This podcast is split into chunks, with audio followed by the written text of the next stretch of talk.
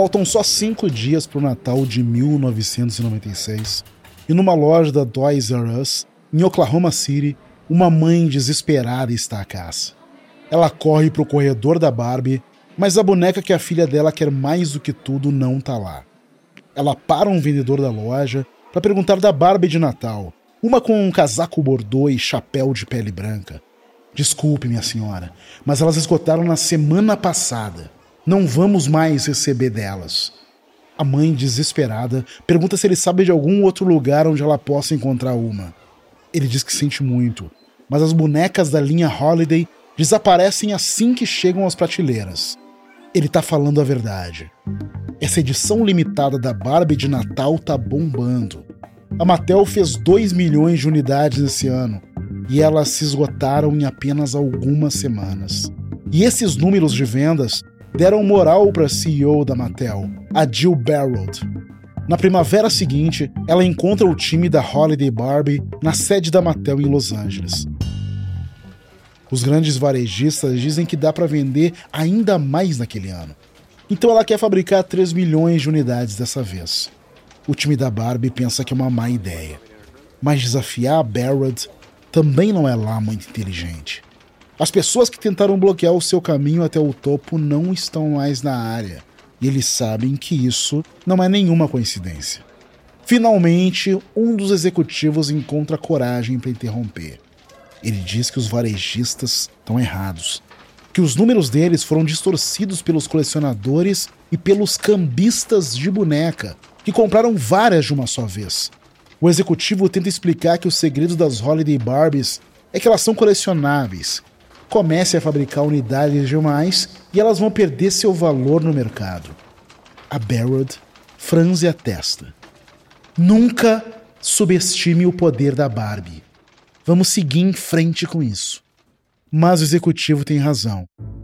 Naquele ano, a Barbie de Natal não esgota. Em vez disso, os vendedores estão atolados de Barbies morenas com vestido longo, vermelho e branco. Quando chega a primavera, a boneca que uma vez custou 100 dólares ou mais, agora está sendo vendida por 30 dólares no canal de ofertas. Com suas prateleiras ainda abarrotadas com as sobras das Barbies de Natal, os varejistas não apenas reduziram os pedidos de Barbie especiais, como também das Barbies do dia a dia. No outono de 1998, as vendas da Mattel estão meio bilhão de dólares abaixo da meta e o preço da ação está afundando. Então Barrett tira um coelho da cartola. Para apaziguar os ânimos com investidores irritados, ela anuncia que a Mattel está se juntando à revolução digital com a compra da gigante de software educacional The Learning Company, um negócio de mais de 3 bilhões de dólares. As ações da The Learning Company estão voando alto. Em menos de uma década, a empresa saiu de um porão em Toronto e ganhou status de mega empresa de software. É a casa de jogos de computador conhecidos, como Reader Rabbit, o Myst e o The Oregon Trail. Mas na sua pressa em comprar The Learning Company e recuperar a moral em Wall Street, a Mattel não olhou além da carcaça reluzente da gigante dos softwares. E esse lapso vai custar caro para Mattel e para Barrett.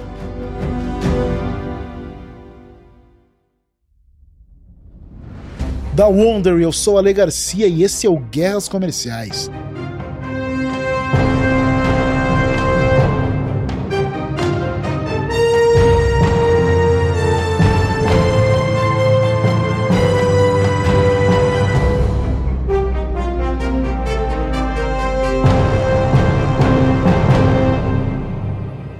No último episódio, a Hasbro escapou por pouco de uma aquisição hostil da Mattel.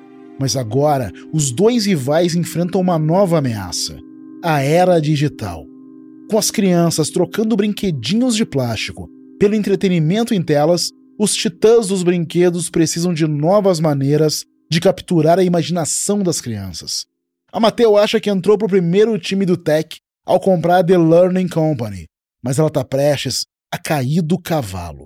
Esse é o sexto episódio de Hasbro vs Mattel, Sonhos na Tela. É fevereiro do ano 2000. E nos escritórios de um banco de investimentos de Wall Street, está acontecendo a reunião de conselho da Mattel. Com eles está um homem calvo, com barba grisalha por fazer. O veterano da indústria dos games, Bernie Stolar. Alguns anos atrás, ele ajudou a lançar nos Estados Unidos o console de videogame PlayStation da Sony. Agora ele está prestes a fazer uma apresentação decisiva para o conselho da Mattel. Pro Stolar, os membros do conselho estão mais perdidos que cachorro em dia de mudança. Um ano atrás, eles aprovaram a compra multibilionária da The Learning Company. Eles acharam que tinham comprado lebre, mas no lugar acabaram levando um gato. A The Learning Company está perdendo tanto dinheiro que sugou os lucros da Mattel e derrubou o preço das ações. Então o conselho pediu a assessoria de Stoller para lidar com a situação. Agora ele está pronto para dar as más notícias. Vocês não vão gostar disso, mas a The Learning Company é um lixo. Ele conta que ela está perdendo um milhão de dólares todo dia. Está afundada em dívidas investiu muito pouco na criação de novos produtos e as marcas que ela já tinha estão desatualizadas e indo morro abaixo. Reestruturar a companhia vai levar pelo menos dois anos e custar uns 100 milhões de dólares. Stoller deixa todo mundo assimilar essas informações e continua. Meu conselho é: se livrem dela. Deem de presente se for preciso. As expectativas do conselho por um ponto de virada foram frustradas. Eles também precisam de alguém para pagar o pato por toda essa bagunça. E todos os olhos na sala se viram para a CEO da Mattel, a Jill Barrett. Ela é uma das únicas quatro mulheres na Fortune 500 CEOs. Ela foi uma peça-chave ao transformar a Barbie num brinquedo bilionário. Mas agora ninguém tem como salvá-la. Barrett também sabe disso. Depois de fechar um acordo rescisório de 50 milhões de dólares, ela se demite. Alguns meses mais tarde, a Mattel entrega a The Learning Company para um grupo de capital de risco a preço de banana.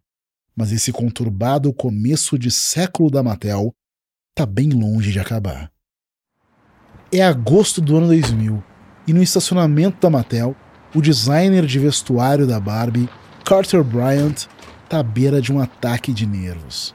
Ele vasculha os carros e encontra a mulher que procura. O nome dela é Veronica Marlowe e ela costumava trabalhar com ele na Mattel, mas agora ela é uma consultora independente. Depois de ver ela no carro, ele dá uma olhada para confirmar que não tem ninguém olhando. Então bate no vidro antes de sentar do lado do passageiro. Bryant a cumprimenta e já entra pedindo desculpas por fazer ela vir até ali para encontrar ele. Marlowe está preocupada e pergunta se ele está bem. Diz que Bryant parece preocupado e ela quer saber do que isso tudo se trata. Você lembra que um tempo atrás eu saí de licença? Claro que ela lembra. Então, ele continua contando que ficou com seus pais no Missouri e quando estava lá, viu umas garotas colegiais com uma aparência muito descolada. Ele diz que se sentiu inspirado e então fez uns desenhos de uma linha de boneca baseada nelas. Eu trouxe eles para você dar uma olhada. Se gostar, você me ajuda a encontrar alguém para comprar os direitos? A Marlowe diz que tudo bem, mas pergunta por que ele a chamou quando poderia ter mostrado direto para Mattel. Mas os dois sabem como a Mattel é. Eles querem os mesmos vestidos bonitinhos da Barbie de sempre. Não confio que eles vão fazer justiça às minhas ideias. Bryant entrega o seu bloco de notas para Marlowe. Nele estão os desenhos de bonecas juvenis ousadas e multiétnicas, com cabelos nas cores arco-íris, roupas audaciosas e uma forte vibe girl power. Em cima dos desenhos tem as seguintes palavras: Meet the Brats ou Conheça as Brats. Em inglês, Brats com S pode ser traduzido como pirralhas, mas ele deixou com um Z no final, para ficar mais descolado. Uou, elas são mesmo descoladas. Marlow gosta dos cabeções que a fazem lembrar de animes que todo mundo sabe que estão na moda. Ela promete mostrar os desenhos para algumas pessoas e ver quem compra a ideia. Alguns dias depois, Marlowe liga para o Bryant. Ela agendou uma reunião com Isaac Larian, o cofundador iraniano da MGA Entertainment. A MGA é uma pequena fábrica de brinquedos da Califórnia. Uma empresa que nunca teve um brinquedo de sucesso e sobrevive distribuindo videogames. Bryant chega ao escritório de Larian com um protótipo da Bratz. É uma monstruosidade de boneca, tipo um Frankenstein, feito de um monte de peças descartadas da Barbie amontoadas. Ela está vestida com roupas de confecção caseira e um par de botas do Ken, um número acima do tamanho. Larian não está nada impressionado. Pelo contrário, ele dá uma bufada. Que coisa mais feia! Feia e esquisita. Bem nessa hora, a filha de 12 anos do Larian entra no escritório. Ela avista a boneca e corre até ela.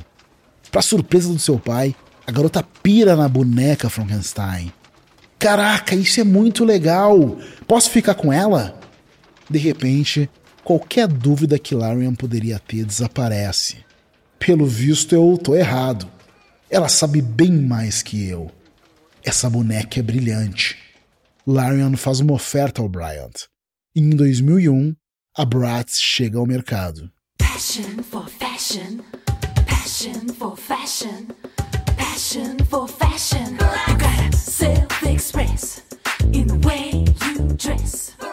A MJ vende a Bratz como a anti-Barbie. Bonecas em diferentes tons de pele, olhos em formatos de amêndoa, tipos físicos variados e muita moral nas quebradas. Ao invés de vestidos bonitinhos, as Bratz vestem diferentes combinações de vários estilos. Tops tubulares azuis deixando o umbigo de fora, saltos de plataforma cor de água, gorros e calças cargo. Mas Larian sabe que não vai ser fácil bater a Barbie. Então ele licencia a marca Bratz para todo o mercado. Não demora para o logotipo da Bratz começar a aparecer em roupas, mochilas, cosméticos e sapatos dos pré-adolescentes. A enxurrada de merchandise dá uma bombada no nome da cada vez mais conhecida marca. E com isso, dá uma bombada também nas vendas das bonecas. Quando chega 2003, a Barbie está enfrentando a batalha da sua vida. As Bratz estão indo rápido e ameaçando por fim no longo reinado da Barbie como a rainha das bonecas.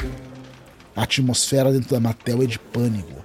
Por um momento, parece que os dias da Barbie estão contados. Mas então, o CEO da Mattel, Robert Eckert, encontra uma carta esperando por ele em sua mesa. Ele abre a carta e dá uma lida na diagonal, então relê cuidadosamente. Ele está chocado. A carta anônima identifica o designer da Mattel, Carter Bryant, como o criador da Bratz. E não apenas isso, ela também revela que ele estava trabalhando na Mattel na época que ele vendeu os direitos para a MGA. Essa informação é uma bomba. O contrato de emprego da Mattel dá à companhia a propriedade sobre qualquer brinquedo criado pelo seu quadro efetivo. E isso significa que a Mattel deveria ter a posse da Bratz, e não a MGA. Eckert sorri. A Mattel talvez não consiga barrar a Bratz no mercado, mas agora ela tem o que é necessário para acabar com a boneca no tribunal. Enquanto a Mattel combate a Bratz, a Hasbro está enfrentando um desafio completamente diferente. Nos últimos anos, a empresa de Rhode Island tem focado em brinquedos baseados em filmes. É uma estratégia bem sucedida, mas como resultado, a Hasbro deixou seus próprios brinquedos para lá e agora eles precisam muito de uma atenção. A linha de action figures Transformers é um exemplo. Costumava render a Hasbro centenas de milhões de dólares por ano. Agora, os Transformers mal faturam 30 milhões. Com o Comandos em Ação e o Meu Pequeno Pônei acontece a mesma coisa. Brian Goldner, o chefe de brinquedos da Hasbro, quer mudar isso. Ele está desenvolvendo um plano meio inspirado pelo filme Toy Story. Quando foi lançado, o filme deu um impulso e tanto nas vendas do Mr. Potato Head. Então por que não replicar esse sucesso criando filmes sobre outros brinquedos da Hasbro? Mas para esse plano dar certo, ele precisa colocar Hollywood no bonde Goldner liga para o produtor de cinema Lorenzo de Bonaventura para arejar a ideia. Ele disse que ouviu dizer que o Bonaventura estava querendo fazer um filme sobre tecnologia militar. Bonaventura diz que sim, é verdade. Goldner sugere então que ele faça um filme do Comandos em Ação. A ideia não anima o Bonaventura. Ele acha que nenhum estúdio vai querer fazer uma espécie de comercial de brinquedo em longa-metragem. Eu entendo, mas não é isso que eu estou sugerindo. Eu te dou a amplitude criativa que você precisar para fazer um grande filme usando a nossa marca. Depois de mais algumas conversas, Bonaventura compra a ideia. Ele se une ao produtor parceiro Don Murphy. Juntos eles se preparam para fazer uma apresentação esperando convencer um grande estúdio de Hollywood a bancar o filme. O projeto decola com um começo promissor. Em alguns meses ele já tem a primeira versão do roteiro e interesse dos estúdios Sony. Mas então, eles recebem um golpe no contrapé. Os Estados Unidos invadem o Iraque. Com imagens perturbadoras da guerra aparecendo nas televisões, a excitação da dupla pelo filme do Comandos em Ação logo perde espaço para um desconforto constante. Sentindo que não é mais hora para um filme de guerra baseado num brinquedo, Murphy liga para dar notícia pro chefe de licenciamento da Hasbro. Ele diz que o filme do J. Joe foi para geladeira por causa do Iraque, com a promessa de que talvez ele possa ser retomado em algum outro momento. O executivo da Hasbro não discute e já começa a pensar que outros brinquedos do portfólio da empresa poderiam render um longa. E que tal um filme dos Transformers? Alguns meses depois, o Murphy está fazendo um tour por Hollywood na tentativa de vender a sua visão. Um filme live action e de grande orçamento sobre os Transformers. A reação geral tem sido como a de um executivo da Paramount Pictures. Você está falando sério? Transformers, aquele brinquedo dos anos 80.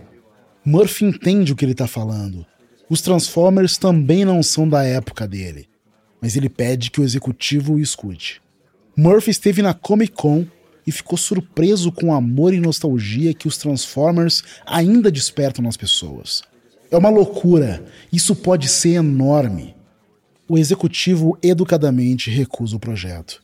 As apresentações de Murphy nos estúdios não estão chegando a lugar algum. Ninguém quer saber dos Transformers. Mas então o Murphy recebe uma ligação. E é da Paramount. A gente mudou de ideia. Queremos o Transformers. Murphy acha incrível, mas pergunta o que mudou de lá para cá. Alguns executivos que cresceram brincando com Transformers ouviram falar que eu rejeitei o projeto e me xingaram. Você tinha razão aquela geração ainda ama a marca Transformers. A Paramount não é o único estúdio a mudar de ideia. Hollywood entra em guerra com lances de estúdio que disputam para ver quem leva os Transformers para telona. Por fim, a Paramount e a DreamWorks fecham o negócio. E em julho de 2007, o primeiro filme dos Transformers chega às telonas. My name is Optimus Prime. We are autonomous robotic organisms from the planet Cybertron. But you can call us Autobots for short. Autobots. O filme é uma explosão extravagante em computação gráfica. Ele traz robôs bombados do tamanho de prédios que se metem em lutas espetaculares e podem se transformar em carros tunados para cenas de perseguição de alta octanagem. E no final de semana de abertura, os cinemas estão lotados de pais nostálgicos, apresentando aos filhos o brinquedo da sua juventude. O filme fatura mais de 800 milhões de dólares e dá início a uma sequência cinematográfica gigante. Ah, e o mais importante para Hasbro, faz os brinquedos Transformers venderem que nem água. Logo, a Hasbro vai repetir a estratégia com comandos em ação, o meu pequeno pônei e mais. Em 2008, o chefe de brinquedos da Hasbro, Brian Goldner, se torna CEO e a empresa abre o seu próprio estúdio de cinema e televisão. Mas enquanto a Hasbro tem criado moda em Hollywood, a Mattel está ocupada brigando com a Bratz no tribunal. E a boneca está prestes a enfrentar o seu julgamento final.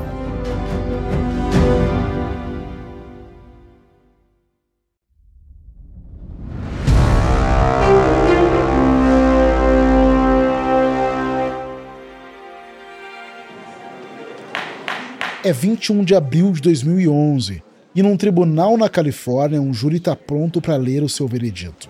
Por anos, a MJ e a Mattel têm brigado no tribunal para controlar a Bratz. Hoje o júri vai decidir o destino delas. O juiz pergunta ao júri se o veredito é unânime. Sim, Vossa Excelência. O cofundador da MGA, Isaac Larian, está tenso. Assim como o CEO da Mattel, Robert Eckert. Eckert é o cara que começou esse confronto jurídico multimilionário. E ele está contando com uma vitória. O juiz assente com a cabeça e pergunta qual o veredito. Os CEOs rivais prendem a respiração. Chegou a hora da verdade. Quando Larian sai andando do tribunal e mergulha no sol da Califórnia, ele se sente mais leve. Ele mal pode acreditar, mas venceu. Os jurados confirmaram que a MJ é a proprietária legal da Bratz, não a Mattel. E tem mais. Eles ainda determinaram que a Mattel pague mais de 100 milhões de dólares pelos danos causados. Só que a vitória custa caro. Por um breve momento em 2005, a Bratz destronou a Barbie do posto de boneca mais vendida do mundo. Mas as batalhas legais cobram o seu preço. A MJ tem passado tempo demais brigando com a Mattel no tribunal para se concentrar em atualizar as bonecas.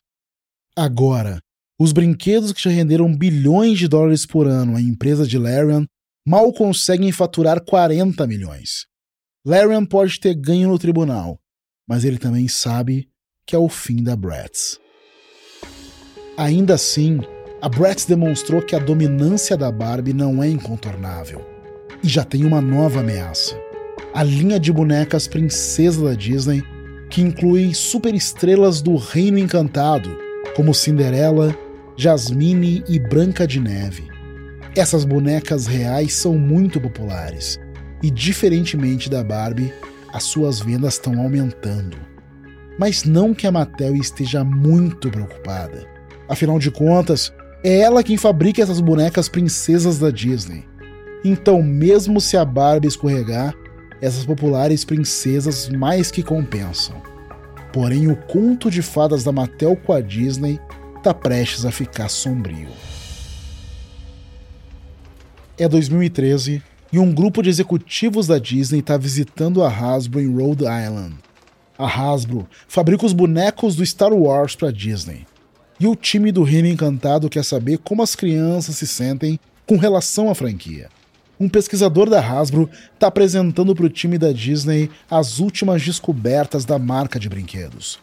Tá claro para nós que Star Wars ressoa bem com as crianças de hoje, porque os pais amam a marca. Eles transmitem esse amor para os filhos deles, igual acontece com times esportivos. Quando o pesquisador termina a sua apresentação, o executivo da Disney ainda tem uma dúvida. Ele diz saber que a reunião daquele dia é só sobre Star Wars e meninos, mas ele quer saber mais das meninas. O pesquisador conta que um comportamento que se destaca é que as meninas não curtem mais roupas como antigamente. As pesquisas sugerem que as garotas de hoje em dia preferem marcas que representem amizade e bondade. A Hasbro ainda não sabe, mas a Disney está sentindo a temperatura da água. Ela está começando a achar que a Hasbro é o lar certo para suas bonecas princesas. A Mattel está gastando cada vez mais tempo na tentativa de estancar a queda nas vendas da Barbie e a Disney sente que as suas bonecas estão ficando em segundo plano. Ainda tem outro problema. Uma nova linha de bonecas góticas da Mattel chamada Ever After High. Welcome to Ever After High, the school for the teenage sons and daughters of famous fairy tale characters. Apple White, daughter of Snow White. Raven Queen, daughter of the Evil Queen. Madeline Hatter, daughter of the Mad Hatter. As bonecas Ever After High da Mattel podem ser góticas que usam delineadores pretos grossos nos olhos, mas quando a Disney olha para elas, ela vê princesas saídas de um conto de fadas. E no que diz respeito à Disney, princesas são o seu território. Na perspectiva da Disney, a Mattel se tornou uma concorrente direta com suas bonecas princesas, e o Reino Encantado não vai deixar barato. Então, Agora a Disney espera que a Hasbro possa se tornar um castelo mais hospitaleiro para suas princesas. E o erro da Mattel não poderia ter surgido num momento pior, porque a Disney ainda vai apresentar sua princesa mais popular de todas. Summer in the city of Arendelle. It couldn't be warmer. It couldn't be sunnier. But that's about to change. Forever. Arendelle. It's completely frozen. Cold, cold, cold, cold, cold, cold, cold, cold. Ela se chama Elsa e o nome do seu filme é Frozen. Frozen é um fenômeno. O filme fatura mais de um bilhão de dólares em bilheteria e se torna a maior animação de todos os tempos. Naturalmente, Frozen congela as vendas da linha de bonecas princesa da Disney. Vendas que a Disney agora está considerando seriamente entregar para o arqui-inimigo da Mattel. É o começo de 2014 e a Disney convida a Hasbro até Burbank, Califórnia. Ela quer ouvir o pitch da Hasbro pelos direitos da linha princesa da Disney. É a hora do CEO da Hasbro, Brian Goldner, brilhar. Tem muita coisa em jogo. Graças ao Frozen, as vendas anuais das princesas da Disney estão chegando perto de meio bilhão. Goldner começa o pitch com os insights das pesquisas, que mostram como as meninas enxergam as princesas meio que do mesmo jeito que os meninos enxergam super-heróis.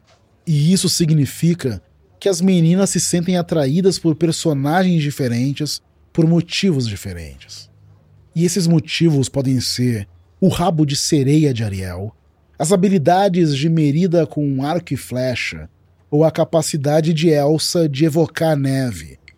Goldner dá um gole de água e continua seu discurso dizendo que o que está faltando no marketing da Mattel para as bonecas da Disney é algo destacando o apelo individual de cada princesa. E que se a Hasbro tivesse a linha princesa, ela iria traçar isso. Por exemplo, a Tiana de A Princesa e o Sapo é uma excelente cozinheira. A gente pode explorar isso. O time da Disney ama o exemplo da Tiana. Ele mostra para Disney que a Hasbro também está pensando em suas princesas menos conhecidas. Do outro lado, a Mattel concentrou todas as suas energias nas princesas do primeiro escalão: Cinderela, a Pequena Sereia, Branca de Neve. Quando a Hasbro termina a apresentação, os executivos da Disney aplaudem. Goldner sorri.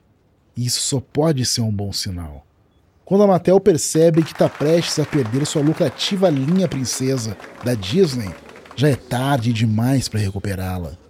Em setembro de 2014, a Disney concede os direitos para Hasbro.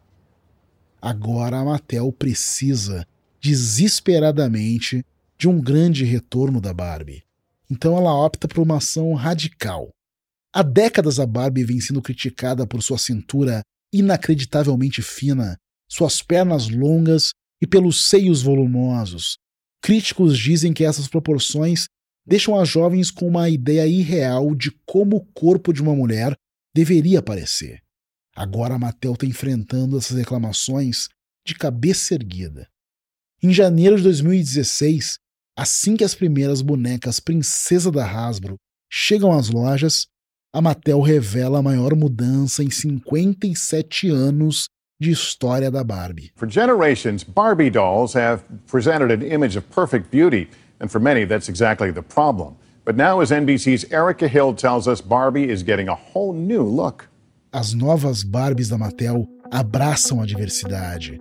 Barbies com novas estruturas faciais, novos tons de pele, novos cabelos e uma opção entre quatro formatos de corpo: original, mignon, curvilínea e alta.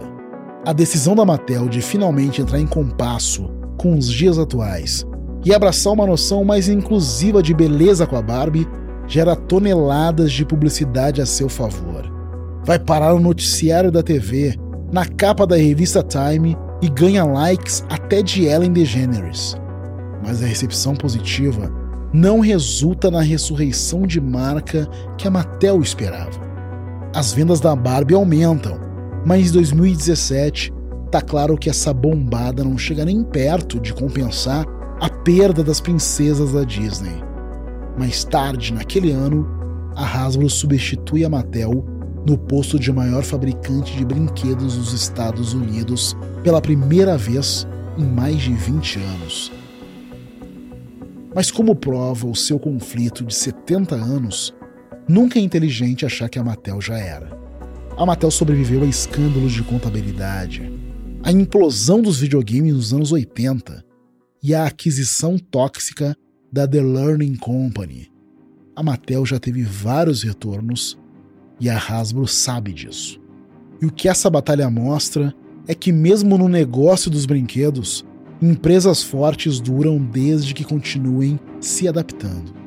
Com estratégias que vão desde as constantes reinvenções da Barbie e seu novo filme, até o revival de Transformers, a Mattel e a Hasbro acabaram com a ideia de que brinquedos são passageiros. Hoje, os únicos brinquedos falidos são aqueles que não conseguiram acompanhar o seu tempo. E isso significa, é claro, que a próxima chance da Hasbro e da Mattel superarem uma a outra está sempre logo ali. Da Wondery, esse é o Guerras Comerciais. Espero que você tenha gostado desse episódio. E uma nota rápida sobre as reconstituições que você está escutando.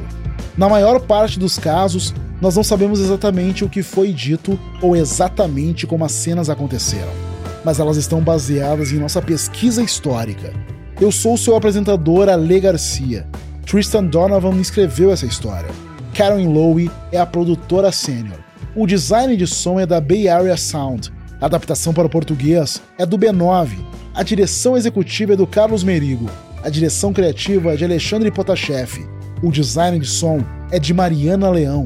A tradução e adaptação são de Carlos Messias, gravado por Carlos Eduardo Freitas no Estúdio Aurora. A produção executiva dessa adaptação para Wondery e Amazon Music é de Fábio Silveira, Jessica Redburn e Marshall Larry.